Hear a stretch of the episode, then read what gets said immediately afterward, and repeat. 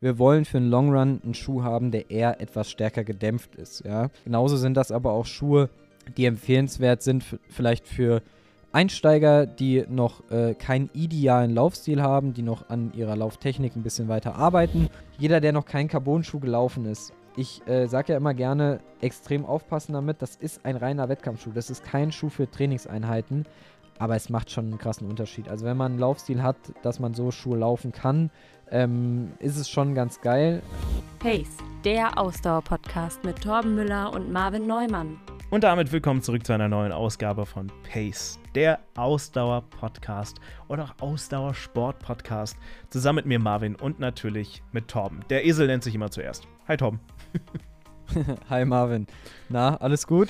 Alles super soweit. Ich komme gerade vom Schwimmen und bevor wir, wie ihr schon am Sendungstitel seht, auf die Laufschuh-Trends und Highlights und Neuarten und Neuigkeiten eingehen, die es 2023 so gibt, Torben hat da nämlich einiges vorbereitet muss ich sofort mal was loswerden zum Schwimmen. Also, ihr wisst ja, wir sind der Ausdauersport-Podcast, ne? Ähm, deswegen beschäftigen wir uns ja vor allem mit den Triathlon-Sportarten und ihr wisst, ich, äh, ne, verletzungsbedingt schwimme ich gerade viel und werde das auch in Zukunft weitermachen. Aber Tom, ich muss mal echt was loswerden. Sofort was mit, mit, mit was Kontroversem einsteigen. Jetzt kommt's. Leute, bitte lernt kraulen. Und bitte hört auf, wenn ihr nicht kraulen könnt, auf die hinteren Bahnen zu gehen. Auf die Bahnen, wo die Leute schnell schwimmen und, naja, ich möchte jetzt nicht despektierlich sein, aber, aber halt sowas wie Trainingsabläufe machen und schneller schwimmen. Und weiß Gott, ich bin kein schneller Schwimmer. Also vor allem nicht gegenüber den richtigen Schwimmern oder den Leuten, die Triathlon betreiben. Aber wenn man sieht, dass vorne auf den ersten zwei Bahnen, wenn man reinkommt, das ist ja von Schwimmbad zu Schwimmbad unterschiedlich, das, das sind ja meistens die Bahnen, wo die langsamen Leute unterwegs sind. Wenn man sieht, da ist Platz und ihr könnt nur Brust schwimmen und halt auch nicht so schnell schwimmen, und ich glaube, alle, die zuhören, können wahrscheinlich auch schnell schwimmen, ähm, dann bitte, bitte bleibt auch dort und reiht euch nicht da ein, wo die schnelleren Leute sind. Es ist ein es ist, es ist wirklich, es ist wirklich anstrengend. Und ich weiß, dass das jetzt gerade nicht diplomatisch ist und ich, ich weiß auch, dass es je nach Stoßzeit und so weiter, man, man muss auch Rücksicht nehmen auf andere, auch als schnellerer Schwimmer der Kraut und so. Aber es ist nervig. Es ist nervig. Also, das hier ist ja gerade nicht abgesprochen, aber ich möchte dir da absolut zustimmen. Und ich glaube, das ist so ein richtiges deutsches Schwimmbadproblem, ehrlich gesagt, weil in ganz vielen Schwimmbädern im Ausland, also sicherlich nicht überall im Ausland, aber gibt es Unterteilungen der Bahnen. Ja, da steht ganz genau, so und so schnell musst du schwimmen, um auf dieser Bahn schwimmen zu dürfen. Ja, und dann wird das abgestaffelt. Da geht nicht jeder auf jede Bahn und dann äh, ist auf jeder Bahn ein schneller und zwei langsame und alle sind unglücklich, weil irgendwie der Schnelle äh, zu viel spritzt für die, äh, die, die vielleicht gemütlich schwimmen wollen und äh, der Schnelle unglücklich ist, weil er irgendwie immer wieder schauen muss, wie er irgendwie vorbeikommt und ausgebremst wird in seinen Intervallen. Da gibt es einfach genauso, wir haben ja mal gesprochen über diesen Rolling Start äh, im Triathlon. Musst du dich selbst einkategorisieren, wo du hingehörst, auf welche Bahn. Und das würde ich mir auch in Deutschland wünschen. Und ich finde, hier auch mal einen Aufruf. Und ja, sicherlich sind, machen wir uns vielleicht damit jetzt nicht nur Freunde, aber das ist auch meiner Meinung nach Aufgabe des Schwimmmeisters, Bademeisters, wie auch immer, da ein bisschen zu koordinieren und zu schauen, dass irgendwie, dass auf den Schnellschwimmerbahnen auch wirklich nur Schwimmer sind, die halt halbwegs ordentlich schwimmen können und alle, die ein bisschen gemütlicher schwimmen wollen, dann eben auf, es gibt ja oft so einen öffentlichen, also so einen, so einen breiteren Bereich, wo alle irgendwie so ein bisschen bunt schwimmen, dass man dann vielleicht da auch mal so ein bisschen koordiniert. Das würde ich mir auch wünschen. Also ich kann deinen deine Aussage und vielleicht deinen kleinen Ärger, der damit äh, schwingt, absolut gut nachvollziehen. Weißt du was? Und das Schlimme ist, ich hasse es, dass ich so undiplomatisch bin. ich bin eigentlich richtig diplomatischer ja, aber ich Mensch. Das auch mal gut. Aber jetzt habt ihr es gehört. Jetzt habt ihr es gehört. Ich finde, das ist absolut richtig. Auch mal, ja, es muss auch einfach mal nach außen getragen werden. Ich sehe das genauso und ich äh, mache auch manchmal schon dicke Backen, wenn ich ins Schwimmbad reingehe und sehe, irgendwie auf jeder Bahn ist jedes Leistungsniveau, ähm, ja, äh, auf der Bahn, dann denke ich mir auch mal, es könnte auch so einfach sein, wenn man jetzt einfach den drei Leuten sagt, ihr seid auf der Bahn, den drei, ihr seid auf der Bahn und den drei, ihr seid auf der Bahn. Wären, glaube ich, alle unterm Strich viel glücklicher, aber Das ist eine Sache, die funktioniert in Deutschland nicht so richtig gut. Wir wollen uns ja eigentlich, wie ihr am Sendungstitel seht oder das schon lesen könnt, ähm, ja mit vor allem Schuhen beschäftigen heute. Die brauchen wir beim Schwimmen nicht so oft. Wir haben nur in einer Folge mal ganz kurz drüber geschwommen beim Swim and Run, glaube ich, war das ja. Oder Run, Run and Swim. Swim. Äh, ich weiß gar nicht mehr, wie rum es war. Da hat man scheinbar ja Schuhe an. Ich habe die mir nach wie vor nicht angeschaut. Beim Schwimmen Schuhe an. Aber ich glaube, da reden wir nicht über Laufschuhe. Also so Nike Vaporflies und Alphaflies ähm, hat man selten an. Es sind, es sind, schon, es sind schon Laufschuhe ja. dort, die man anhat. Aber ja. nicht die Nikes. Meistens sind es sogar, viele Leute haben einfach irgend so Standardlaufschuhe dabei an. Aber wie gesagt, da kenne ich mich jetzt auch nicht so gut aus, aber was ich so in Videos gesehen habe, sah das immer nach ganz normalen Laufschuhen aus. Ja. Interesting. Aber äh, wir reden heute nicht über spezifische Schw Swim and Run Schuhe, sondern wir reden heute über ganz normale Laufschuhe. Ähm, und genau, wie du schon gesagt hast, habe ich so ein bisschen was mal vorbereitet. Es gab ja so ein paar Neuheiten vielleicht dieses Jahr, über die man mal sprechen kann. Ähm, und ich habe mir hier so eine schöne Tabelle gebastelt, um euch vielleicht mal mitzunehmen, äh, wo ich euch heute durchleiten will. Wir haben ja schon mal in einer anderen Folge über den Aufbau von Laufschuhen und wie man so grob Laufschuhe kategorisiert und worauf man achten sollte gesprochen. Und heute möchte ich mal so ein bisschen durch verschiedene Kategorien mit euch durchgehen und äh, einfach auch mal ein paar Laufschuhe nennen, die man da empfehlen kann ähm, vielleicht so ein paar Unterschiede äh, aufzeigen und vor allem dann auch nochmal auf den einen oder anderen Schuh, der jetzt ja etwas neuer ist, den es noch nicht so lange gibt, den einmal kurz vorstellen ähm, und so vielleicht dem einen oder anderen auch ja eine Idee geben, welcher Schuh für ihn was wäre, nach welchem Schuh er vielleicht mal gucken kann. Willst du vielleicht den Zuhörern und Zuhörerinnen ähm, denn mal, bevor wir auf die einzelnen Marken eingehen, kurz sagen, ähm, welche Kategorisierung wir haben, also wann man welchen Schuh verwendet und wie sich dann die diese Schuhsorten dann nochmal unterscheiden. Du hast das in der Tabelle sehr schön aufgezeigt. Wir werden das übrigens auch nochmal auf Instagram posten, sodass ihr auch einen Überblick habt, so wie Tom das einge, äh, eingegliedert hat. Dann könnt ihr auch während der Folge schon mal da mit einen Blick drauf werfen. Aber vielleicht willst du mal diese Kategorien erwähnen und wie du dann die Schuhe in diese zwei anderen Kategorien unterteilt hast. Also, ganz grundsätzlich ähm, habe ich erstmal eine Unterscheidung vorgenommen in Neutralschuhe und Stabilitätsschuhe. Neutralschuhe sind immer für Läufer, die einen ganz neutralen Fußaufsatz haben und nicht überpronieren. Überpronieren heißt beim Fußaufsatz mit dem Sprunggelenk nach innen zur Mitte reinknicken. Ja. Für solche Leute gibt es, wenn es eben sinnvoll ist, anhand des Laufstils, äh, Stabilitätsschuhe, also Schuhe mit einer Pronationsstütze, die auf der Innenseite vom Material etwas verhärtet sind, sodass ähm, das Material dieses starke nach innen reinknicken des Sprunggelenks gar nicht erst zulässt, weil ähm, was auch viele immer nicht wissen, problematisch ist eigentlich gar nicht mal unbedingt das Reinknicken des Sprunggelenks, sondern vielmehr die Folgebewegung, die dann das Knie durch das Reinknicken des Sprunggelenks mitmacht, weil das Knie knickt dann immer so einmal schnell mit nach innen oftmals und das kommt, da kommt es dann zu Scherkräften im Knie und das wollen wir vermeiden. Im Notfall eben mit Stabilitätsschuhen, wenn es dann Sinn macht für die Leute. Genau, das sind die zwei Überkategorien, die ich jetzt hier mal aufgeschlüsselt habe. Und vorstellen möchte ich ähm, einmal Schuhe für den klassischen Long Run, also eher stärker gedämpfte Schuhe. Dann eher so ein Allrounder, der meistens immer noch gut gedämpft ist, mit dem man aber auch schon etwas schneller laufen kann. Ähm, dann so einen klassischen Intervalltrainingsschuh beziehungsweise einen, einen Tempotrainingsschuh und zum Abschluss möchte, möchte ich euch dann noch ein bisschen was über Wettkampfschuhe erzählen, ähm, was es da so für Möglichkeiten gibt. Mittlerweile sind die Wettkampfschuhe ja eigentlich ausschließlich Carbonlaufschuhe. Ähm, da können wir auch später nochmal ein bisschen drüber reden. Vielleicht ganz kurz vorneweg. Die Unterscheidung in Neutralschuhe und Stabilitätsschuhe machen wir eigentlich nur bei den Long-Run-Schuhen und bei den Allroundern, weil bei den Intervalltrainingsschuhen oder auch Wettkampfschuhen macht das dann nicht mehr so viel Sinn, weil in einem Intervalltraining wollen wir ja eigentlich einen Schuh, der eher ein bisschen flacher aufbaut, der ein bisschen flexibler ist, sodass wir damit auch die Möglichkeit haben, Lauf-ABC durchzuführen. Da macht ein gestützter Schuh in der Regel weniger Jetzt habe ich direkt eine Zwischenfrage, bevor wir durchstarten, wahrscheinlich dann mit den Long Runs, äh, welche Schuhe da wichtig sind. Weil du gerade eben erwähnt hattest, die Stabilitätsschuhe. Ich habe tatsächlich einen starken Plattfuß. Ähm, ist damit auch sowas zum Beispiel gemeint? Weil ich gehe ja schon sehr stark auf die Innenseite weg, also mit meinem Fuß. Aber ich glaube, ihr wisst ungefähr alle, was ein Plattfuß Ja. ist.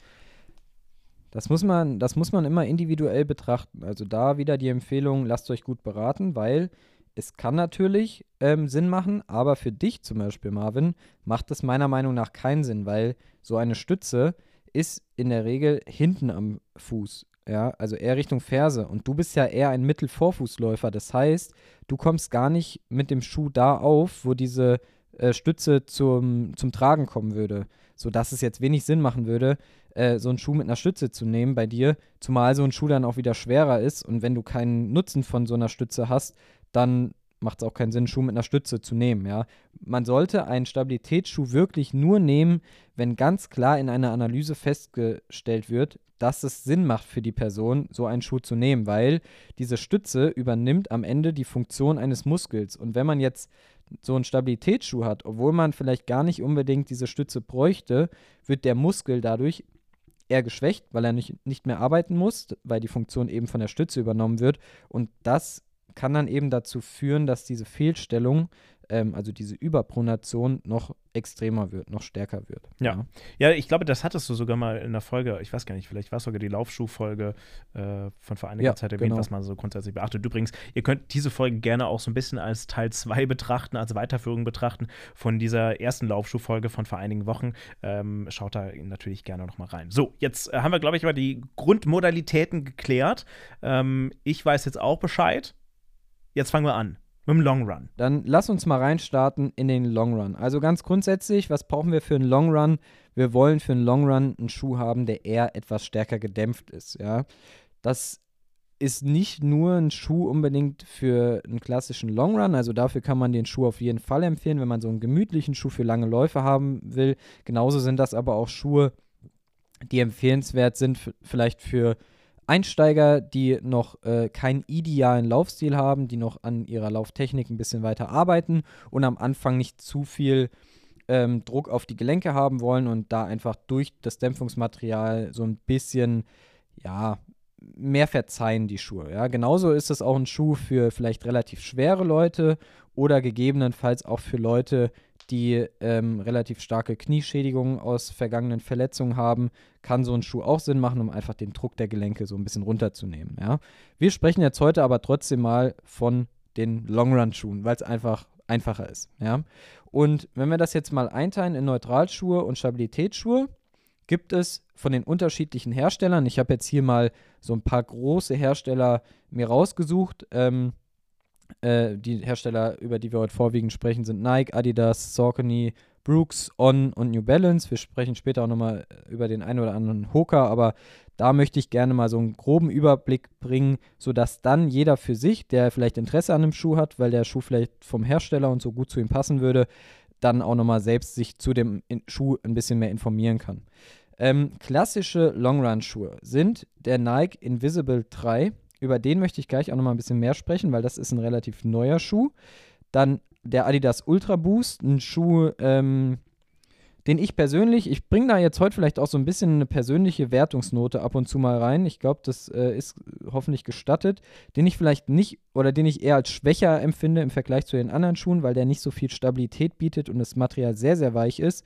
Ähm, da würde ich eher jetzt auf einen anderen dieser Schuhe eher setzen. Wund genau. Wundert, wenn ich, wenn ich das ganz kurz so einwerfen darf, wundert mich auch, dass der auf der Liste mhm. ist, weil ich habe hab ich jetzt auch nicht erwartet. Für mich ist so dieser Ultra Boost auch, ich hatte den sogar mal an, aber nicht, also im, im Schuhladen, aber nicht als, als Schuh fürs Laufen, sondern eigentlich als Freizeitschuh, ja. ehrlich gesagt. Kostet aber auch eine ganze ich Menge. Bin ehrlich 150 gesagt, Euro. Das stimmt, ich bin aber ein totaler Fan von dem als Freizeitschuh, weil, ich, weil er halt saubequem ja. ist. Aber ich finde ihn fürs Laufen viel zu schwammig zum Beispiel. Aber das ist meine persönliche Meinung, ja. Was ein ähnlicher Schuh ist, der allerdings ein bisschen mehr Stabilität bietet, ähm, wäre dann der Saucony Triumph 20, der auch ein ähnliches Dämpfungsmaterial hat, aber äh, einfach ein bisschen fester geschäumt ist, sich dadurch nicht ganz so schwammig anfühlt. Gerade für schwerere Läufer äh, auch eine gute Wahl. Genauso auch wie der Brooks Glycerin 20. Das sind beides auch Schuhe, die deutlich breiter geschnitten sind. Ähm, deshalb oftmals für etwas schwerere Leute oder Leute mit einem recht breiten Fuß empfehlenswert.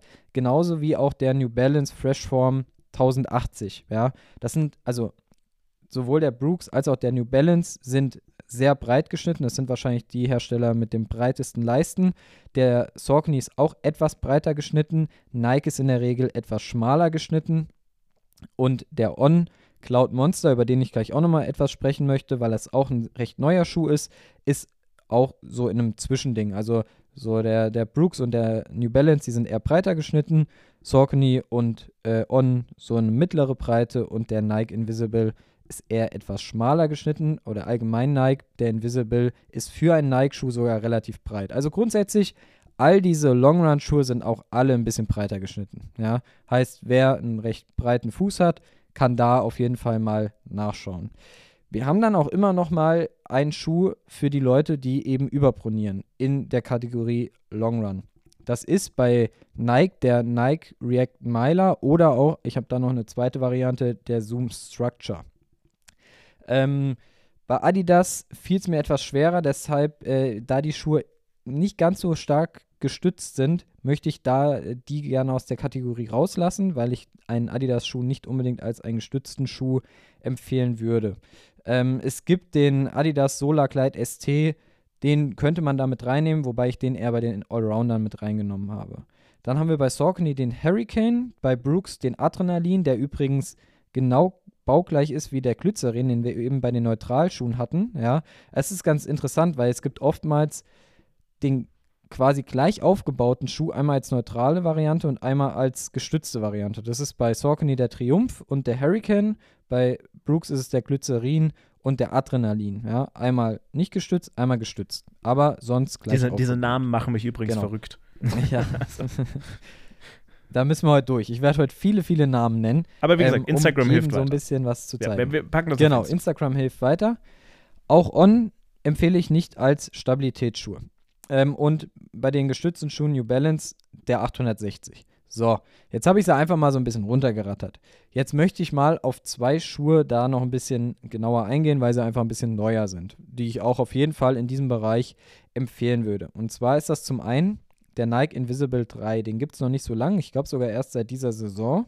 Beziehungsweise, nee, es kann nicht sein, wenn es die dritte Variante ist. Aber jetzt diese neue Variante, der hat sich nochmal ein bisschen verändert, gibt es auf jeden Fall erst seit dieser Saison. Der Schuh ist glücklicherweise mit 258 Gramm für die Art von Schuh relativ leicht, was ich schon mal super finde. Ja, weil meistens sind diese gut gedämpften Schuhe auch relativ schwer.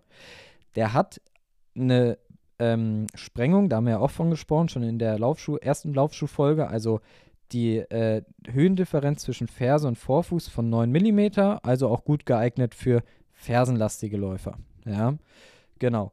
Und er ist durch ähm, das sogenannte Zoom Max Schaumstoff extrem gut gedämpft. Also es ist wirklich ein super bequemer Schuh, den man gut nutzen kann, wenn man ähm, vielleicht auch sonst mit anderen Nike-Schuhen äh, gut zurechtkommt und da einfach nochmal eine ganz gemütliche Variante für Longruns haben möchte. So, du hast äh, Ja, beziehungsweise ich muss kurz was einwerfen. Tatsächlich, äh, glaube ich, haben wir einen kleinen Verdipper da drin. Der heißt nämlich nicht Nike Invisible, sondern Nike Invincible. Äh, kleiner, kleiner, oh. aber feiner Unterschied. Nike Invincible 3. Oh, Entschuldigung, mein Fehler. Habe ich, hab ich falsch es sind aber, es sind aber sehr, sind sehr nah beieinander und ganz ehrlich, die Hersteller könnten auch, können sich mal an, versuchen immer einen neuen coolen Namen rauszufinden. Aber Nike Invincible. Und was auch relativ neu ist und korrigiere mich, aber ich glaube, du hast ihn sogar bei dir ja. zu Hause stehen, den Cloud Monster. Ich habe den zu Hause stehen und ich kann jetzt natürlich auch nur von persönlicher Erfahrung sprechen, aber es gab bei mir wirklich wenige Schuhe, in die ich beim ersten Long Run reingeschlüpft bin und wirklich keine Probleme hatte. Also weder mit äh, Blasen oder Druckstellen oder sonstiges. Also bei dem äh, Cloud Monster, ich war sofort safe, ich war sofort da. Der, ich habe jetzt zugegeben keinen sehr breiten Fuß, also ich habe schon eher einen schlanken Fuß, ähm, aber ich, ich weiß nicht, ich hatte mich sofort wohlgefühlt und ich hatte wirklich null Probleme. Und ähm, ich glaube, so eine Grundkritik, auch wenn wir ja zusammen immer mal wieder über Training und so sprechen, auch abseits des Podcasts, ist ja bei dir immer, dass gerade diese, diese Kissen oder wie nennt man sie, Clouds, Cloud-Technologie einem nicht so großen Halt gibt oder, oder gerade wenn man schon eine Fehlstellung hat, nicht so, äh, nicht so die Stütze gibt. Bei dem, wenn ich mich jetzt aber nicht ganz täusche, ich habe ihn jetzt gerade nicht bei mir vor mir liegen, aber äh, sind diese Kissen schon mehr miteinander verbunden. Also da besteht nicht so diese Lücke äh, zwischendrin, was ich persönlich aber auch echt als angenehm finde. Also ich habe zum Beispiel zu Hause äh, als Freizeitstuhl auch einen Cloud, der hat aber wirklich noch diese Lücke in drin und da merke ich schon, dass der halt auch super soft ist und ich glaube für mich zu soft, auch für den Alltag und für die Fußprobleme, die ich so habe. Ähm, aber dieser Cloud Monster, den fand ich dann doch schon sehr angenehm hart für einen On-Schuh. Ja. Ja, das ist gut, dass du sagst. Also er bietet für einen Schuh von On auf jeden Fall eine sehr gute Stabilität, das muss man sagen. Und ähm, was jetzt bei dem Schuh besonders ist, also erstmal, der Hersteller selbst schreibt, ausgestattet mit dem extremsten Cloud-Tech aller Zeiten für massive Dämpfung und Energie. Was war ein PR-Talk. Ein monstermäßiges Lauferlebnis. Genau. Auf jeden Fall. Ähm, was ich an dem Schuh allerdings spannend finde, dafür, dass er eben so eine gute Dämpfungstechnologie hat, ist, dass er nur 6 mm Sprengung hat. Die anderen Schuhe, über die wir hier eben gesprochen haben, haben in der Regel zwischen 8 und 10 mm Sprengung. Da ist er mit 6 mm eher ein relativ flacher Schuh für so eine, für so eine gute äh, ja, Dämpfungseigenschaften. Ja? Das heißt, das ist ein Schuh, der jetzt im Vergleich zu dem Nike, den ich eben vorgestellt habe, flacher geschnitten ist und dafür vielleicht für etwas sportlichere Läufer, ja, die vielleicht auch eher einen mittelvorfußlastigen Laufstil haben, aber trotzdem für ihre langen Läufe einen etwas gedämpfteren Schuh suchen, eine gute Wahl, ja. Das ist vielleicht da so eine kleine Unterscheidung. Gut, das zu der ersten Kategorie. Wenn da Fragen auftauchen, scheut euch nicht gerne, uns auch mal bei Instagram wieder zu schreiben, wenn ihr da nochmal eine individuellere Frage habt, entweder über Pace der Ausdauer, Pace unterstrich der Ausdauer Podcast oder gerne auch mir persönlich bei Instagram, falls ihr wollt, äh, eine Nachricht schreiben. Genau. Dann gehen wir mal in die nächste Kategorie, der Allrounder. Das ist so der Schuh, den ich ganz klassisch jedem empfehlen würde, der auch mit dem Laufen beginnt. Weil das ist in der Regel ein Schuh, wenn man sich einen Schuh kaufen möchte und nicht für unterschiedliche Läufe, unterschiedliche Schuhe, der deckt einfach vieles ab. Der ist meistens ganz gut gedämpft. Der ist in der Regel äh, ein bisschen flexibler auch schon als jetzt so ein Long-Run-Schuh ähm, und nicht ganz so, ja, extrem gedämpft, sodass man auch mal ein bisschen sportlicher mit dem Schuh laufen kann. Das ist einfach ein sehr guter Allround-Schuh, deshalb auch der Allrounder. Ja. Das wäre zum Beispiel so ein Klassiker, schon in der 39. Auflage, der Nike Pegasus 39. Ja. Klassiker, sehr schmal geschnitten, ist nicht für jedermann was. Absolut äh, abraten würde ich allen Leuten, die überpronieren, diesen Schuh zu laufen und eben keinen Vorfußlaufstil haben. Da muss man schon einen neutralen Laufstil für den Schuh haben. Dann den Adidas Supernova 2. Adidas hat übrigens über die vergangenen Jahre relativ viel äh, die verschiedenen Modelle gewechselt, ja, immer wieder neue Technologien ausprobiert, sind vielleicht auch im Laufsport nicht mehr so stark, wie sie es mal waren, ist auch meine Persön mein persönlicher Eindruck. Äh, sieht man, finde ich, auch daran, dass jetzt äh, sie immer wieder einfach verschiedene Modelle rausbringen, äh, weil scheinbar dann die alten Modelle nicht so gut laufen. So zumindest meine Vermutung. Wenn man da bei anderen Herstellern sieht, irgendwie hier Generation 39 oder auch bei, de, bei hier Saucony oder, oder Brooks Generation 20, 21, 22. Ähm, ja, finde ich ein bisschen schade, aber das ist nur so eine kleine Randnotiz. Dann der Saucony Ride 16, der Brooks Ghost 14, beziehungsweise mittlerweile gibt es schon 15er. Äh, dann der äh, On Cloud Flow und der New Balance 880.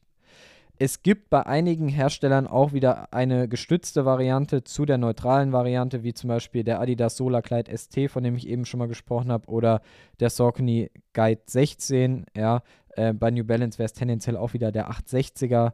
Ähm, Genau. Ich möchte jetzt gerne mal, äh, ist jetzt kein neuer Schuh, sondern ein Schuh, den es schon länger gibt, äh, aber den Brooks Ghost 15 vorstellen. Das ist ein Schuh, der auf jeden Fall eher breiter geschnitten ist und deshalb für viele, viele Leute auch sinnvoll. Ganz viele Leute machen den Fehler, haben vielleicht selbst einen relativ breiten Fuß und kaufen sich zu schmale Schuhe. Das führt oftmals zu Problemen. Hier auf jeden Fall mal die äh, Bitte, schaut, dass ihr euch Schuhe kauft, die breit genug für euch sind. Weil, wenn ihr beim Laufen mit dem Fuß aufkommt, dehnt sich euer Vorfuß nochmal auseinander. Und wenn ihr euch eh schon relativ eng in einem Schuh drin fühlt und euer Vorfuß sich dann noch auseinanderdehnen will, aber gar nicht den Platz dazu hat, kann das zu fiesen Problemen führen, weil dann schleifen die Knochen aneinander, dann ist die Blutzirkulation reduziert und deshalb auf jeden Fall lieber ein bisschen breitere Schuhe kaufen als zu schmale Schuhe. Ich wollte nur kurz äh, einwerfen, dass der Schuh übrigens 150 Euro kostet, vielleicht auch für Leute, die sich für die Preise so interessieren. Ich glaube, das ist ja auch ganz wichtig. Generell, ja. glaube ich, sprechen wir hier über Schuhe, die mal mindestens immer so 100 Euro kosten.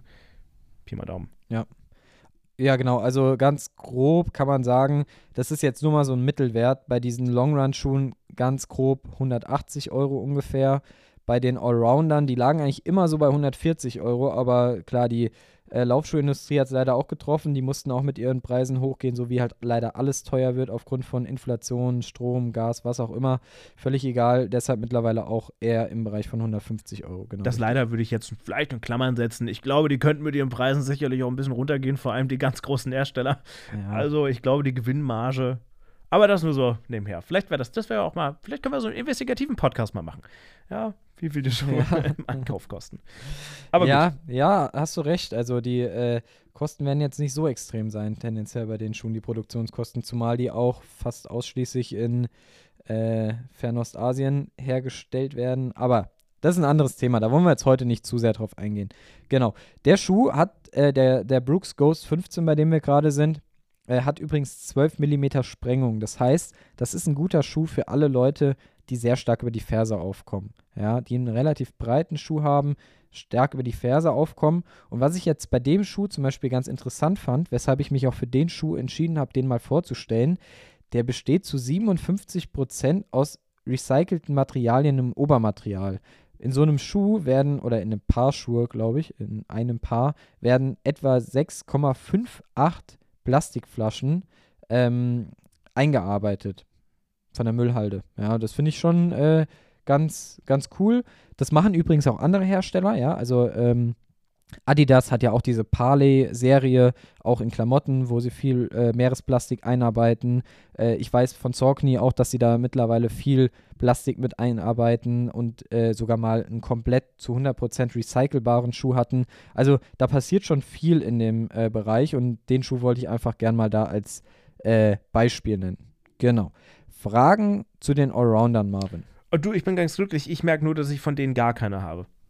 Also ich bin überhaupt nicht aufgestellt, okay. was, die, was die Allrounder betrifft, ehrlich gesagt. Aber ähm, mhm. ich, ich bin, ich glaube, mein Problem ist immer so, dass ich, und vielleicht geht das ja vielen auch so, ich habe sehr viele Wettkampfschuhe ja, zu Hause stehen, ähm, die ich äh, ja dann wiederum nicht so häufig verwende. Wobei, Wobei, du hast, korrigier mich, aber den äh, Hoka Mach. Achso, ja, das stimmt. Mach ja, gut, stimmt. Du hast die Hokas nicht. Äh, ja, ja, du hast recht.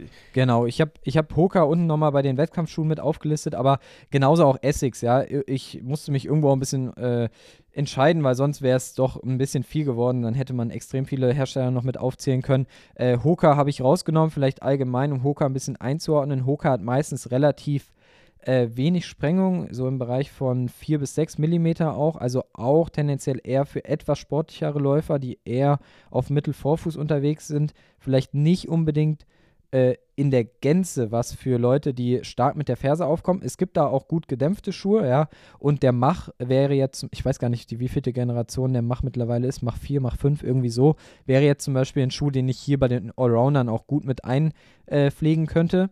Auch ein super Schuh, sehr, sehr schön leicht, ja. Auch ganz gut gedämpft, auch ein schöner Allround-Schuh, ja. Also da hättest du auch einen Schuh, der ähm, bei den Allroundern mit ja. reinziehen würde. Wir haben ja schon festgestellt in ähm, irgendeiner Folge, dass die, dass irgendwie ich nicht so ganz klarkomme mit den, mit den Hookers, zumindest nicht mit den Allroundern, dass das irgendwie nicht zu mir passt und ich da meistens immer mehr Probleme habe als, als andere, aber das ist natürlich total, total subjektiv. Ja. Aber später kommen wir auch noch zu einem Schuh von Hoka, der auch jetzt äh, sehr neu vorgestellt wurde. Auf den bin ich witzigerweise gestoßen, weil Jan Frodeno, der ja ähm, von denen mittlerweile sehr intensiv gesponsert wird und äh, Lauf, Hoka als Laufschuh, oh Gott, Entschuldigung, äh, Hoka als Laufschuhpartner hat, jetzt habe ich es. Ähm, da erzähle ich aber später was zu, wenn wir uns äh, noch um die Wettkampfschuhe kümmern. Vorher will ich allerdings nochmal die Kategorie Intervalltrainingsschuhe und Tempotrainingsschuhe ähm, besprechen. Jetzt wird's schnell. Jetzt wird schnell, genau. Das äh, ist dann auch die erste Kategorie, wo wir nicht mehr über gestützte Schuhe sprechen, sondern nur noch über neutrale Schuhe. Nochmal kurz zur Erklärung. Warum machen wir das? Weil die Schuhe ähm, sollen etwas flacher von der Sprengung sein. Die Schuhe sollen leicht sein. Die Schuhe sollen sehr flexibel sein.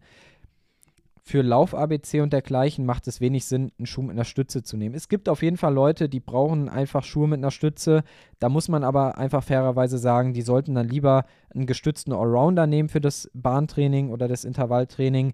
Ähm, für die ist dann leider Gottes ein Intervalltrainingsschuh bzw. Temposchuh und ein Wettkampfschuh leider nichts, ja, weil am Ende geht natürlich immer noch Gesundheit vor Performance, ja.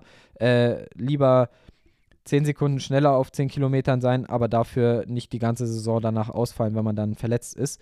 Ähm, aber deshalb sprechen wir da jetzt nur noch von neutralen Schuhen. Da habe ich mich für folgende Schuhe entschieden. Und zwar ähm, den Nike Zoomfly 5.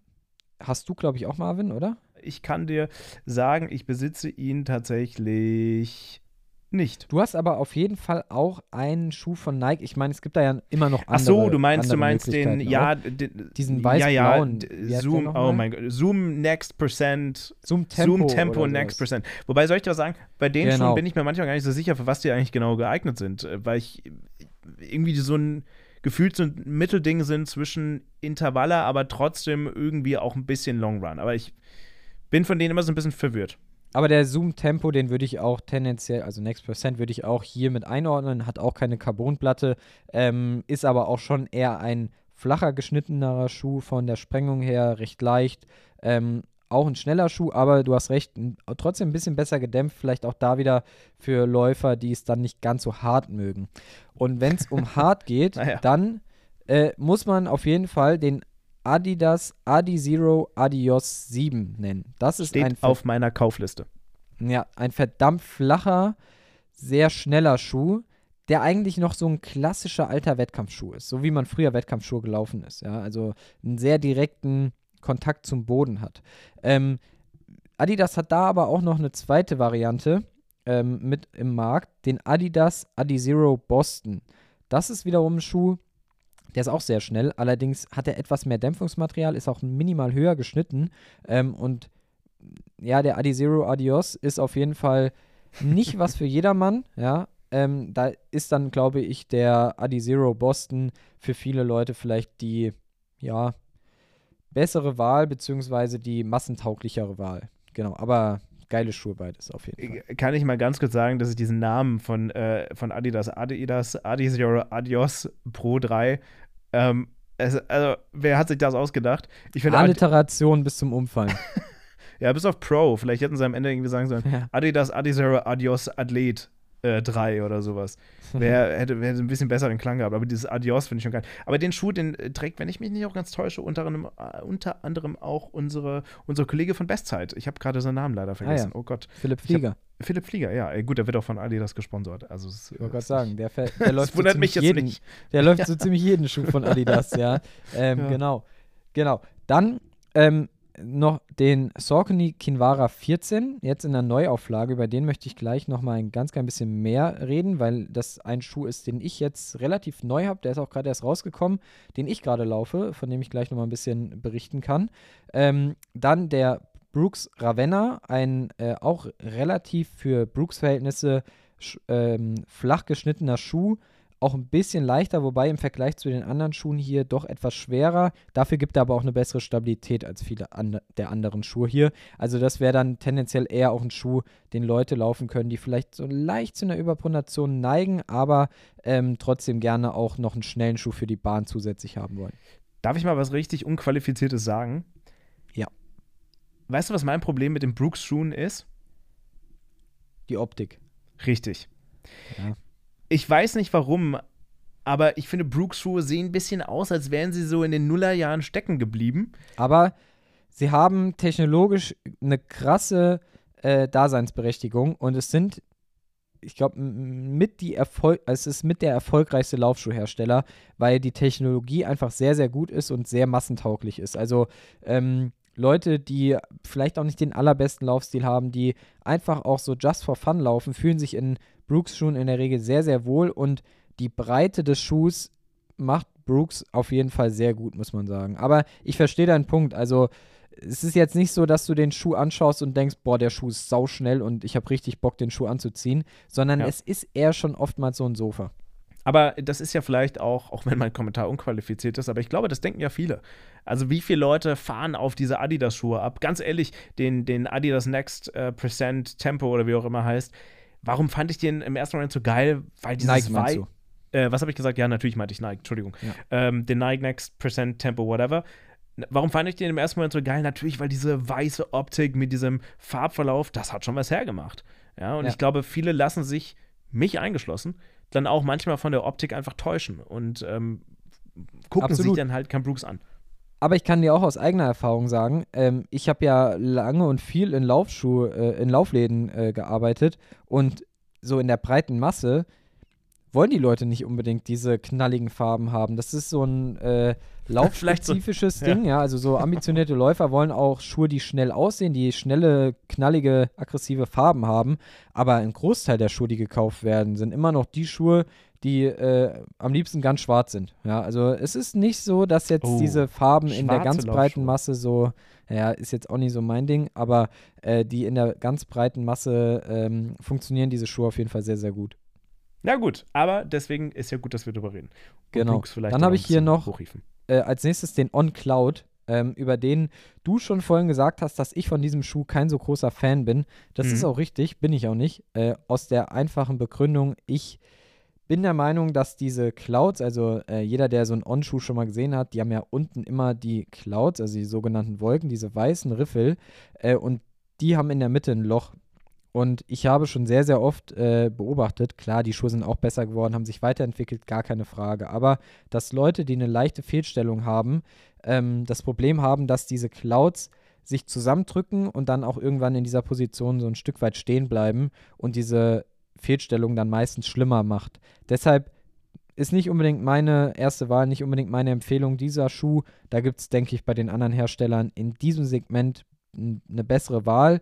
Ähm, aber wirklich, wer damit klarkommt, alles cool. Ja.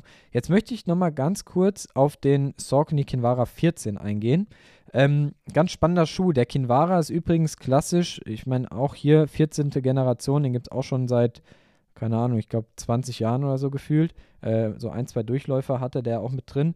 Das war eigentlich früher so der absolut beliebteste Triathlon-Schuh. Ja, alle Leute, die Triathlon gemacht haben, äh, sind eine ganze Zeit lang diesen Kinvara gelaufen. Und äh, ich habe es auch lange, lange Zeit noch auf Laufmessen erfahren, dass die Leute mich angesprochen haben, hier, äh, hier von Saucony dieser, dieser Triathlon-Schuh. Und dann wusste ich immer, ah, okay, der Kinvara soll es sein.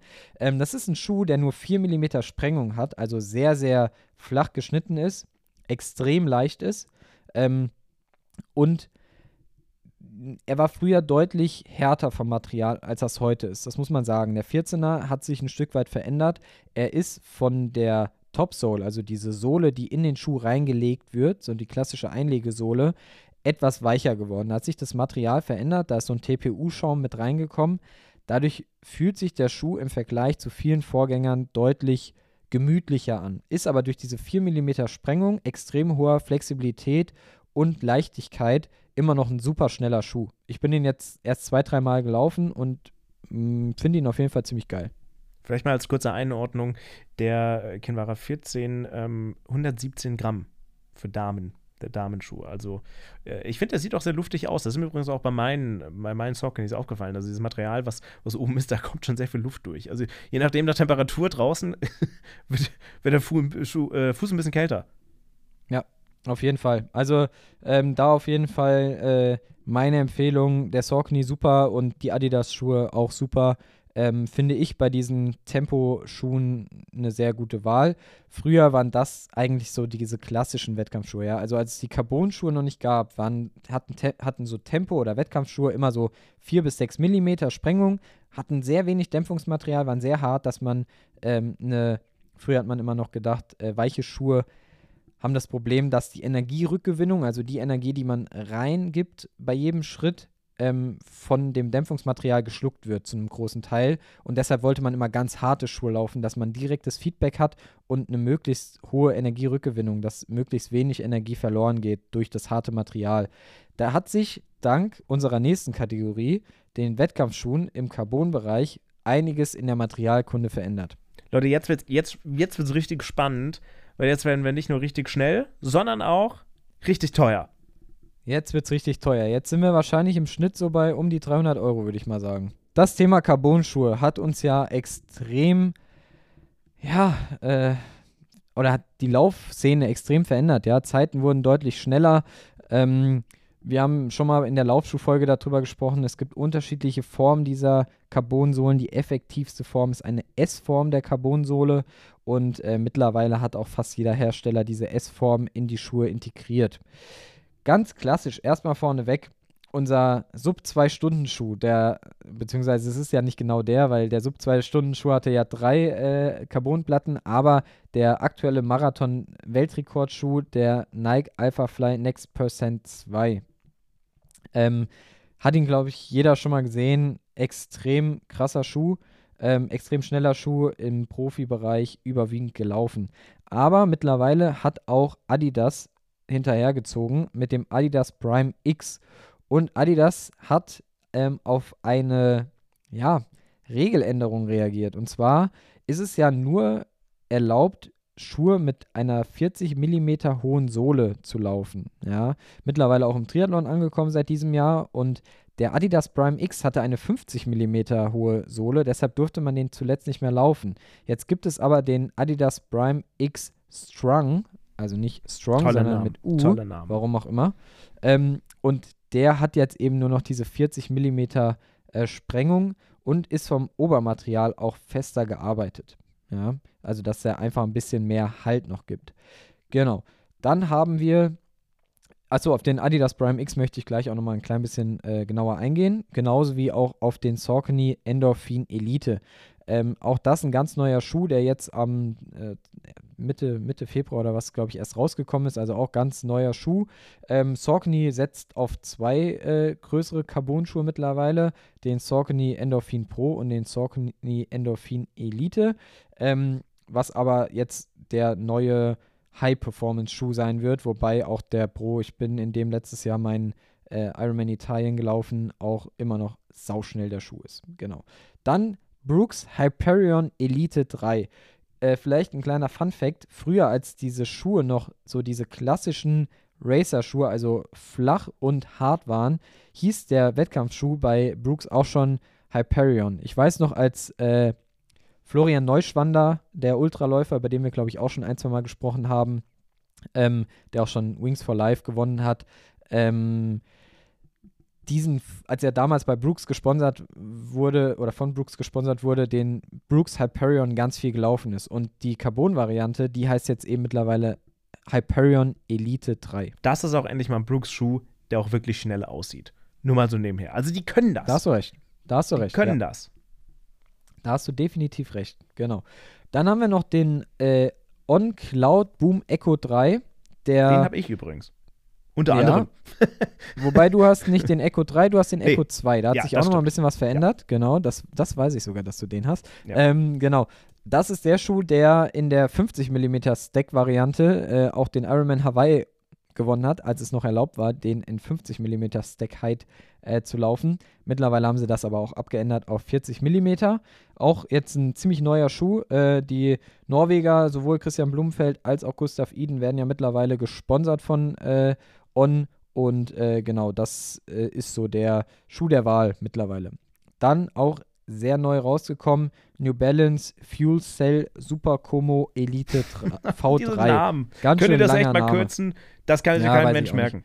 Das weiß ich auch nicht. Ganz schön langer Name. Ähm, den laufen zum Beispiel auch äh, viele Profi-Triathleten, wie zum Beispiel Laura Philipp, ähm, die jetzt auch zuletzt wieder den Ironman Südafrika gewonnen hat, oder auch Sebastian Kiene, der auf seiner Abschiedstournee ist, laufen diesen Schuh.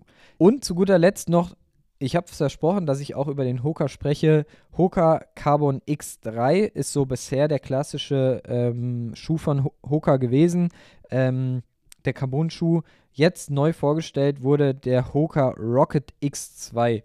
Auch ein Schuh mit Carbonplatte. Ähm, der Schuh, den jetzt Jan Frodeno mit Sicherheit dieses Jahr tragen wird im Triathlon. Er hat ihn auf Instagram relativ ausgiebig Werbung dafür gemacht und vorgestellt. Ähm, ganz interessanter Schuh.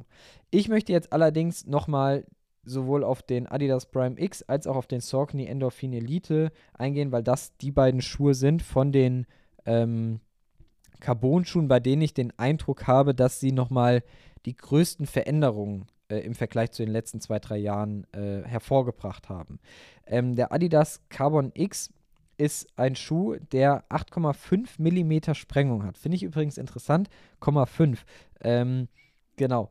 Und ihn gibt es eben in der, äh, in der Variante mit den 50 mm in der Ferse, der nicht erlaubt ist, und 41,5 mm im Vorfußbereich. Äh. Deshalb diese 8,5 mm ähm, Sprengung, ja, also Höhendifferenz Vorfuß zu ähm, äh, Ferse, genau. Ähm, der hat eine so eine gummierte Sohle äh, von Continental, wenn ich jetzt nicht ganz falsch bin. Ja, ja das haben, das haben fast alle Adidas-Schuhe. Ja, ja. Genau, richtig.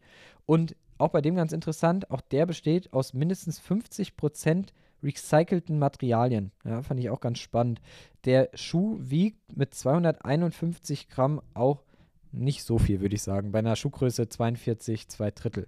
Ja, und äh, was ist jetzt bei diesen Carbon-Schuhen immer das Besondere? Das Besondere, ich hatte es auch schon mal in der Laufschuhfolge erzählt, alle Leute denken immer, dass die Carbonplatte das Besondere wäre und das Schnelle, aber das Besondere ist eigentlich nicht die Platte, sondern vielmehr das Material drumherum. Die Hersteller benutzen da alle unterschiedliche Materialien, die einfach eine extrem hohe Energierückgewinnung haben. Deshalb fühlen sich diese Schuhe auch so weich an, ja, weil dieses Material auch sehr weich ist, um die Energie zu speichern und dann wie so ein Bounce-Effekt wieder hervorzugeben, ja. Ähm, diese Platte, diese Carbonplatte, die brauchen wir eigentlich nur, um dieses extrem weiche Material überhaupt in Form zu halten, damit der Schuh überhaupt laufbar ist, weil sonst würde der wie so ein, wie so ein Schwamm oder sowas einfach unter unserem äh, Fuß auch in Kurven und so uns einfach wegrutschen. Ja. Das gleiche fun so funktioniert auch der Saucony Endorphin Elite, der jetzt neu rausgebracht wurde. Der hat auch nur 8 mm Sprengung und eine S-Carbon-Platte. Witzig ist jetzt, wenn man sich den Schuh mal anschaut, auch im Vergleich zum äh, Endorphin Pro, der hat in der Mitte einfach so ein, so ein Stück Sohle, was fehlt. Sieht ja, erstmal ganz komisch aus. Erklär mir das mal, weil das habe ich auch gesehen. Ja. dachte so, was denn da los? Vor allem, ich habe mir ja den Pro erst gekauft ähm, letztes Jahr beim Frankfurt Marathon und dachte so, wow, wie sieht denn der neue aus? Das ist ja verrückt. Ja, das ist total spannend, weil ähm, Saucony hat mit dem Endorphin Elite jetzt einen Schuh rausgebracht, der auch nur 40 mm Sprengung hat, ja, aber ähm, diese 40 mm werden voll ausgeschöpft und um Material zu sparen, ja, wurde da in der Mitte sowohl so ein Stück weggelassen, als auch wenn man sich das Obermaterial anschaut, das besteht fast nur aus einem Netz. Dadurch hat man es nochmal geschafft, ähm, das Gewicht leicht zu reduzieren. Ja, also der Schuh ist extrem leicht hochreaktiv und hat durch die sogenannte Speedroll-Technologie so eine Form, dass es dich automatisch beim Abrollen Richtung Vorfuß vordrückt und deine Schrittlänge dadurch vergrößert wird. Das muss man aber fairerweise sagen, es nennt sich bei den anderen äh, Herstellern anders, hat aber fast jeder dieser Carbon-Schuhe. Die drücken dich alle Richtung Vorfuß vor, dass du quasi im hintersten Bereich deines Schrittes, also am Ende deines Schrittes, wenn du dich wieder abdrückst, ähm, den Schritt maximal lang machst und dich ganz am Ende erst vom Vorfuß abdrückst. Das in Verbindung mit dieser steifen Carbonplatte gibt dir einfach einen mega Push und also jeder, der noch keinen Carbon-Schuh gelaufen ist, ich äh, sage ja immer gerne, extrem aufpassen damit. Das ist ein reiner Wettkampfschuh. Das ist kein Schuh für Trainingseinheiten, aber es macht schon einen krassen Unterschied. Also wenn man einen Laufstil hat, dass man so Schuhe laufen kann, ähm, ist es schon ganz geil. Es ist schon schnell. Es gibt aber bei vielen Herstellern auch mittlerweile eine stabilere Variante der Schuhe, die dann keine Carbonplatte und ein etwas anderes Material haben und dadurch immer noch sehr, sehr schnell sind, aber deutlich stabiler und laufbarer für die meisten Leute. Jetzt verrat mir gerade bei dem Elite doch mal bitte eine Sache. Wenn ich jetzt also ich, ich würde jetzt mal davon ausgehen, dass ich solche Wettkampfschuhe ohnehin eher im ja, Vorderfuß, äh, beziehungsweise wenn ich Mittelfuß- und Vorderfuß-Laufspiel habe, eher solche Schuhe trage, dass das schon gar keine Schuhe mehr sind, um überhaupt mit der Ferse da zu laufen. Also zum Beispiel der, der Alpha Fly von Nike, also den mit der Ferse zu laufen, ist eigentlich, also außer jetzt in Kurven oder wenn man es mal wirklich muss, ähm, also habe ich als absolutes No-Go empfunden. Äh, jetzt bei dem Elite zum Beispiel macht, das, macht diese Lücke da überhaupt einen Unterschied für Leute, die dann trotzdem mal mit der Ferse aufkommen oder ist es eigentlich nee. irgendwo auch relevant? Äh, nee, relevant? Es, macht, es macht da eigentlich gar keinen Unterschied. Zumal diese Lücke nur auf der Außenkante ist, ist es wirklich in erster Linie Gewichtsersparnis, ja. Ähm, und der Schuh, der hat nochmal wie so ein, so ein Band, das sieht man nicht von außen. Man sieht es, wenn man den Schuh umdreht und sich von unten anschaut. Der hat so ein Band, was deinen Fuß nochmal komplett im Mittelfuß umschließt. Das heißt, dieses Band gibt dir die Stabilität. Dadurch, äh, wie du gesagt hast, im Idealfall sollte man eh eher mit Mittelvorfuß aufkommen bei dem Schuh, ähm, sodass da, wo diese Lücke ist in der Sohle, du eigentlich gar nicht wirklich aufkommst. Weißt du, an welchen Schuh mich das übrigens erinnert und an welche Marke mich dieser Schuh erinnert, die wir übrigens komplett ausgelassen haben in dieser Liste und zwar wirklich komplett, nämlich Jetzt Puma. bin ich gespannt. Puma. Puma, okay. Ja, Mhm. Hendrik Pfeiffer nämlich läuft unter anderem Fast Air Nitro Elite Fire Glow. Vielleicht ist Okay. Fire Glow auch nur der Name für, für die Farbe, die dieser Schuh hat. Aber der sieht dem ähm, Saucony Elite übrigens sehr ähnlich. Also der äh, vielleicht sogar noch einen Ticken extremer, weil da tatsächlich nicht nur an der Außenseite diese, diese ähm, äh, Material fehlt, sondern im Prinzip wirklich ein, ein Element zwischen Vorder- und Mittelfuß und der Ferse fehlt. Man sieht tatsächlich, da, da ist wirklich eine Lücke und ähm, ansonsten ist da, man sieht allerdings die Carbonplatte, die von, von dem vorderen Bereich zum hinteren Bereich durchgeht, aber ansonsten ist da wirklich eine Lücke in der Mitte. Ja, finde ich, finde ich ganz spannend. Ähm, ich kenne den Schuh jetzt nicht, ähm, habe den noch nicht gesehen, aber wenn du dir mal den Alpha Fly anschaust, ähm, dann sieht er dem auch meiner Meinung nach recht ähnlich, weil der Alpha Fly hat auch, der hat ja im, ja, Ende des Vorfußes auch wie so ein, dieses, dieses Gelkissen, dieses Polster, ähm, und da ist dann auch so eine Lücke. Also ich finde auch, dass der Schuh dem Alpha Fly doch relativ ähnlich äh, sieht. Aber wie gesagt, ich finde auch der Alpha Fly hat auch eine sehr ähnliche Form.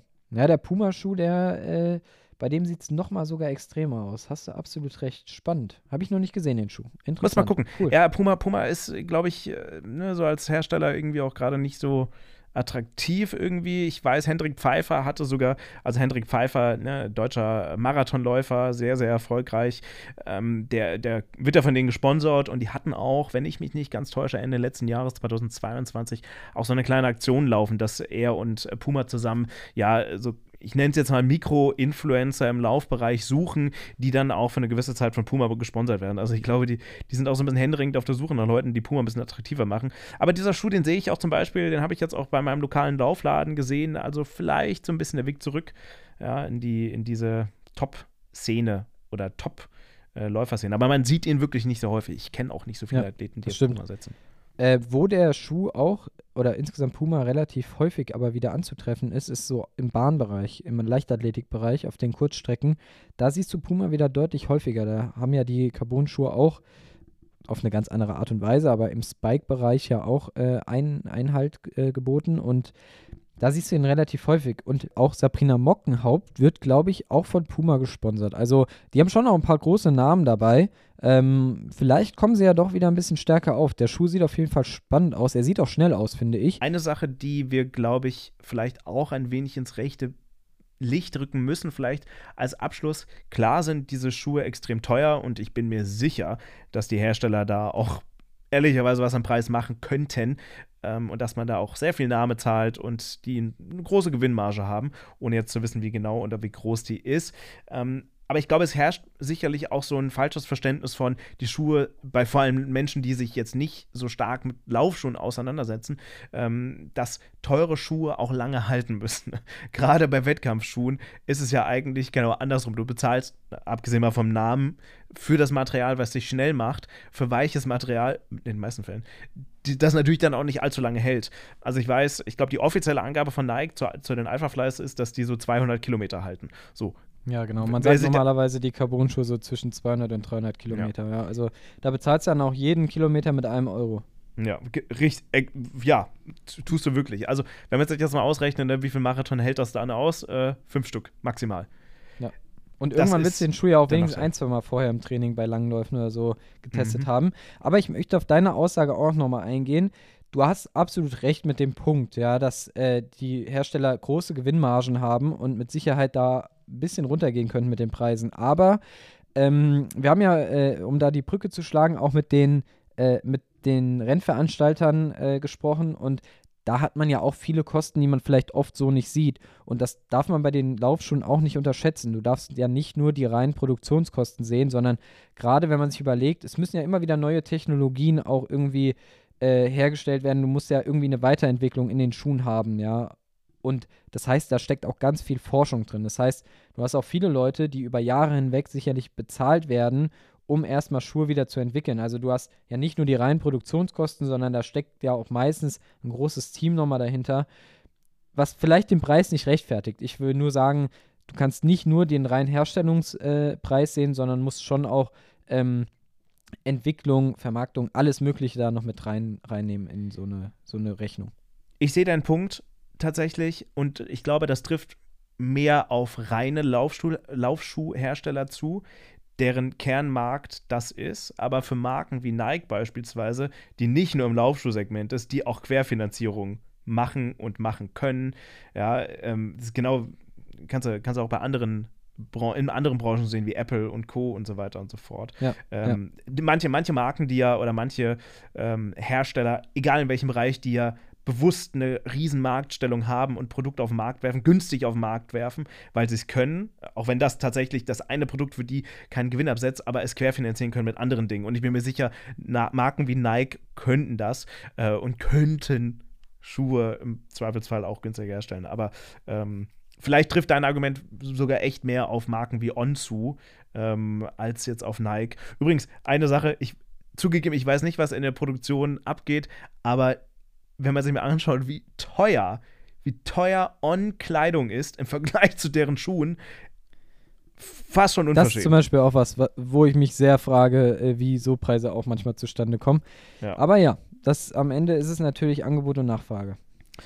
Ja, ja, wobei die Nachfrage, ich mir, ich wollte mir mal so eine On-Regenjacke kaufen, aber die hat, ich glaube, 200 Euro gekostet.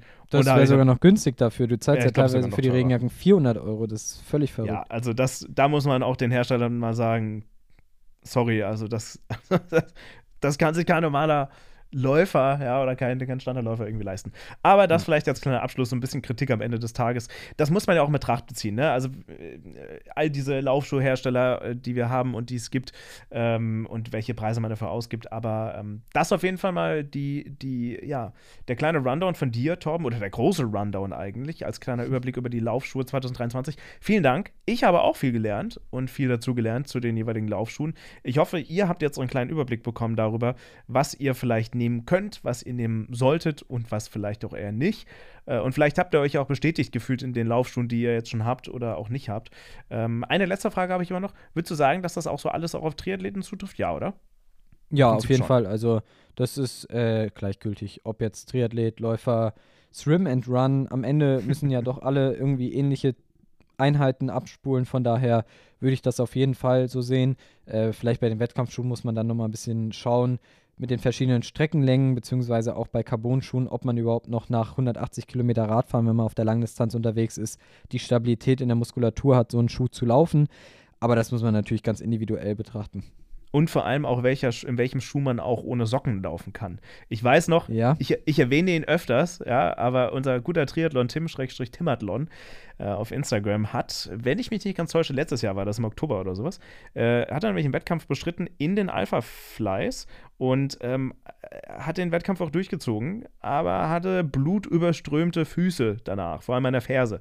Ähm, kann natürlich einfach ein Babypuder hilft da. Ja, ist das so? Babypuder in die, in die Schuhe rein. Äh, dann rutscht man erstens mal besser rein und zum anderen, ähm, wenn die Füße davor noch nass waren, dann äh, ja, dämpft das auch nochmal so ein bisschen mit. Machst du das? Ist das auch so nee. eine Taktik für dich? Nee, weil, weil ich bin ja, wie du weißt, ein sehr gemütlicher Mensch in mancher Hinsicht und nicht so ambitioniert, wie ich auch mein Training dann betreibe, äh, bin ich im Wettkampf ja jemand, der seine Schuhe anzieht und dann zum Rad geht äh, und nicht auf dem Rad die Schuhe anzieht. Und genauso bin ich auch jemand, der vorm Radfahren sich schon ganz schnell die Füße abtrocknet, schnell schon die Socken anzieht, damit ich sowohl fürs Radfahren als auch für den Lauf äh, Socken anhabe. Aber wie gesagt, das ist natürlich auf einer Langdistanz auch, sind da 20, 30 Sekunden fürs Socken anziehen äh, besser verschmerzbar als jetzt äh, auf den kurzen Distanzen und da bin ich ja nicht unterwegs.